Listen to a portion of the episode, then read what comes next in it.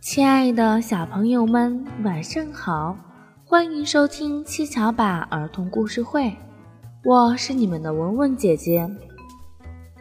文文姐姐每天都会在七巧板儿童故事会给小朋友们分享好听的故事。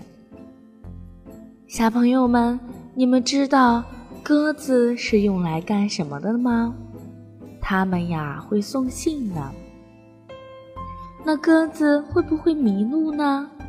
今天跟随文文姐姐一起去看一看吧。我们都知道大雁会在飞行过程中与同伴传递信息，但你知道鸽子也是信使吗？它们能帮人们送信。小麻雀很惊奇，你是不是也很惊奇呢？鸽子为什么会送信呢？原来是因为鸽子的翅膀长得长，肌肉又很发达，飞得快，还可以长时间的飞行而很少休息。这还不是最重要的哟，还有另外一点，鸽子不会迷路。如果让一个路痴去送信，尽管再强大的外在因素，那也是不行的。鸽子的头部有一个可以识别方向的气管，能帮它们顺利的飞回来。但是这种本领需要长时间反复的训练才能够练成哟。这里也告诉小朋友们，不是我们具备某人特质就可以优人一等，也需要我们不断的努力付出才可以哦。了解了鸽子为什么会送信，为什么不迷路后，再来考一考小朋友们：你们知道大熊猫为何只吃竹子吗？大熊猫是我们中国的国宝，而它的食物呢是只吃竹子的，这是为什么呢？从动物分类上来说，大熊猫属于哺乳纲食肉目动物。它拥有消化肉类所需要的全部基因，而这些基因在分解竹子上时却完全派不上用场。可是，为什么大熊猫只吃竹子却不吃肉呢？最近，中国科学家对一只名叫晶晶的雌性大熊猫的基因组进行了研究，发现它的一种味觉基因发生了变异。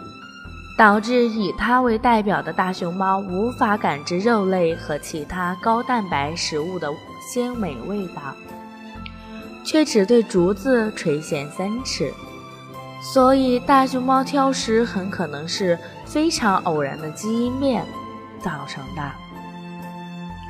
它们的基因和消化系统本是适合吃肉食的，如今却不得不依靠肠道内的微生物来分解竹子。摄取足够的营养。这项研究还发现，大熊猫拥有二十四个 DNA 碱基对，比人类的基因组碱基对略少。不过，其中可以编码蛋白质的基因数量高达二十一万个，和人类相差无几。小朋友们，大熊猫是我们中国的国宝。我们一定要爱护、守护我们的国宝，不要肆意虐杀动物，保护动物从我做起。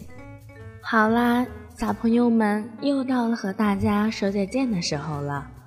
如果你喜欢文文姐姐的故事，请点击右上方的打赏，给文文姐姐一个爱的鼓励吧。记得关注上方微信号，关注幼儿教育网。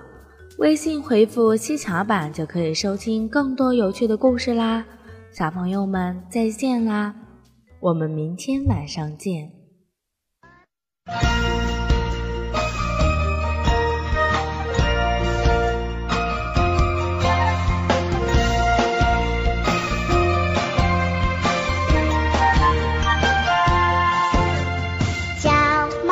是猫，眼背黑城堡，它只爱吃竹子叶，珍贵又稀少。它是大熊猫，黑白的外套，它只爱吃竹子叶，每天吃饱饱。